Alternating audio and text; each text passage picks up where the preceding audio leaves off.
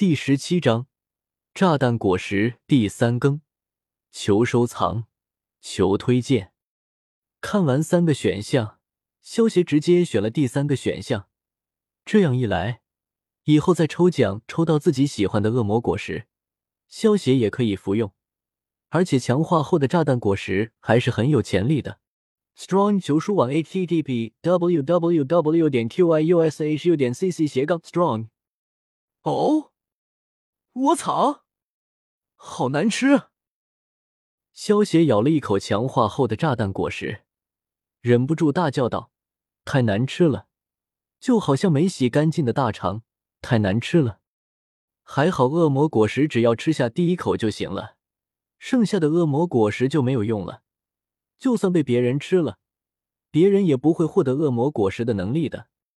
萧协吹出一口气，意念一动，发动了炸弹果实的能力。砰！空气立刻产生的爆炸。不过因为刚刚吃下炸弹果实，恶魔果实的能力还很弱，还需要不断开发。现在萧协的炸弹果实威力也就相当于一般的 TNT 炸药。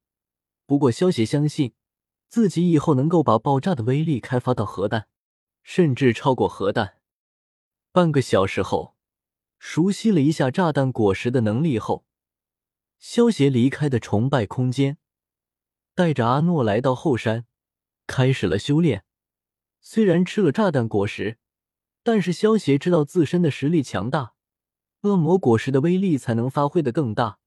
恶魔果实的开发和斗气的修炼。两者都不能落下。半个月后，乌坦城外的森林里，一只三级魔兽大力熊悠闲的享受着午后阳光。突然，飞来一块拳头大的石头，砸向了大力熊。艺术就是爆炸！伴随着一声大喝，飞向大力熊的石头突然膨胀，轰！一声巨响，整个石头爆开。飞溅的碎石在爆炸的冲击下，射穿了大力熊坚韧的熊皮。轰！这头三米大庞然大物还没有做出反应，便被炸死，轰然倒地。阿诺，今天我们就吃熊肉吧。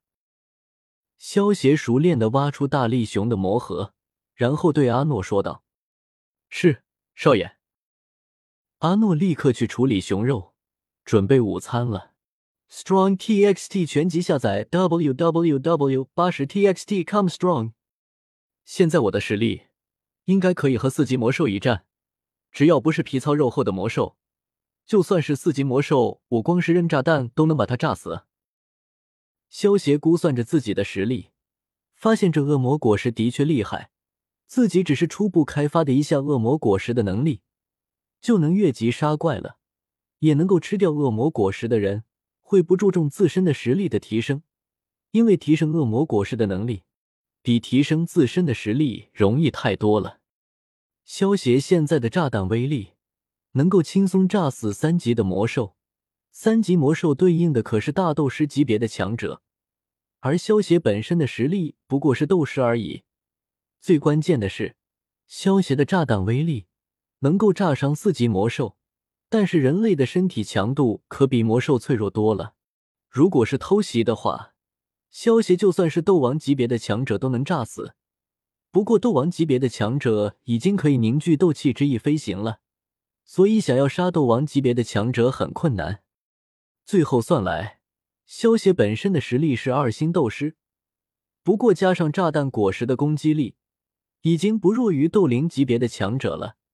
现在萧协的实力可以算是斗灵级别。吃完一顿美味的烤熊肉后，萧协带着阿诺回去了。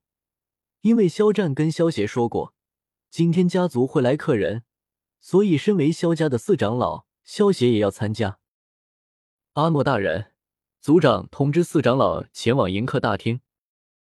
下人对守在门外的阿诺说道：“少爷在沐浴，等着。”阿诺面无表情的说道：“是。”通报的下人听到阿诺的话，只能恭恭敬敬的等着。他可不敢对阿诺不尊敬。萧家被阿诺收拾过的人可不在少数。十分钟过后，一身白色长衫的萧协推开门走了出来。通报的下人立刻带着萧协和阿诺前往了迎客大厅。大厅很是宽敞，其中的人数也是不少。坐于最上方的几位，便是肖战与三位脸色淡漠的老者。他们是族中的长老，权力不比族长小。萧协和阿诺一进入大厅，大厅便为之一静，所有人的目光全都集中到的萧协身上。萧协一脸淡然的走到三位长老身旁的空位上坐了下来。肖战和三位长老看到萧协身后跟着的阿诺，微微一怔，他们从阿诺身上感受到了威胁，此人绝对有大斗士的级别。四人暗自想到。肖战看了眼阿诺，对萧协问道：“四长老，这位是？”萧协笑道：“这位是我老师给我安排的护卫，阿诺。”听到萧协的话，肖战他们露出一副果然如此的表情。之前他们就在猜测萧协背后是不是有一位师傅，否则怎么可能突然从斗之气六段突破到二星斗师了？四长老，那你的师尊呢？也给我们引荐一下啊！大长老说道：“师尊他是一位炼药师，路过乌坦城，看我有炼药师的天赋，这才收我为弟子的。”现在师尊已经离开乌坦城了，不过他给我留下了一位护卫，阿诺。萧协若有其事的解释道：“炼药师。”肖战四人听到萧协的话，惊讶道：“四长老，那你现在是否已经是炼药师了？”肖战一脸期待的问道：“我现在已经是二品炼药师了，只是没有考核而已。”萧协一脸无所谓的说道：“肖战他们听到萧协的话，却不能无所谓。虽然这是有些不可思议，但是他们四人选择了相信。”肖战对萧协问道：“四长老，既然你已经是二品炼药师了，不知能否为萧家炼制一些药剂呢？”“可以，以后萧家提供药材，我会帮萧家炼制一些药剂。”不过炼制的药剂我需要一半的抽成，这也是一般炼药师的报酬。”萧协说道，“这个没问题，我会准备两份药材，其中一份归你，剩下的归萧家。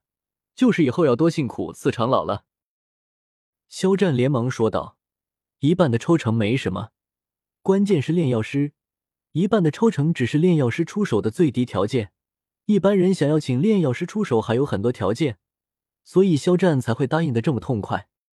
族长客气了，我也是萧家的一份子，这是我应该做的。萧邪笑道：“四长老就是通情达理。”听到萧邪的话，大长老他们也是大拍马屁。二品炼药师的身份，足够让他们丢掉节操了。跟肖战他们聊了一会儿后，萧协将目光转向了对面的三位陌生人身上。想必他们便是昨日肖战口中所说的贵客。有些疑惑的目光在陌生的三人身上扫过，三人之中，有一位身穿月白衣袍的老者。老者满脸笑容，神采奕奕，一双有些细小的双眼却是金光偶闪。萧炎的视线微微下移，最后停在了老者胸口上，心头猛然一凛。在老者的衣袍胸口处，赫然会有一弯银色浅月，在浅月周围还有点缀着七颗金光闪闪的星辰，正是七星大斗师的标记。老者的实力比肖战这位五星大斗师还要高出两星。老者身旁坐有一对年轻的男女，他们的身上同样穿着相同的月白袍服，男子年龄在二十左右，英俊的相貌。配上挺拔的身材，很是具有魅力。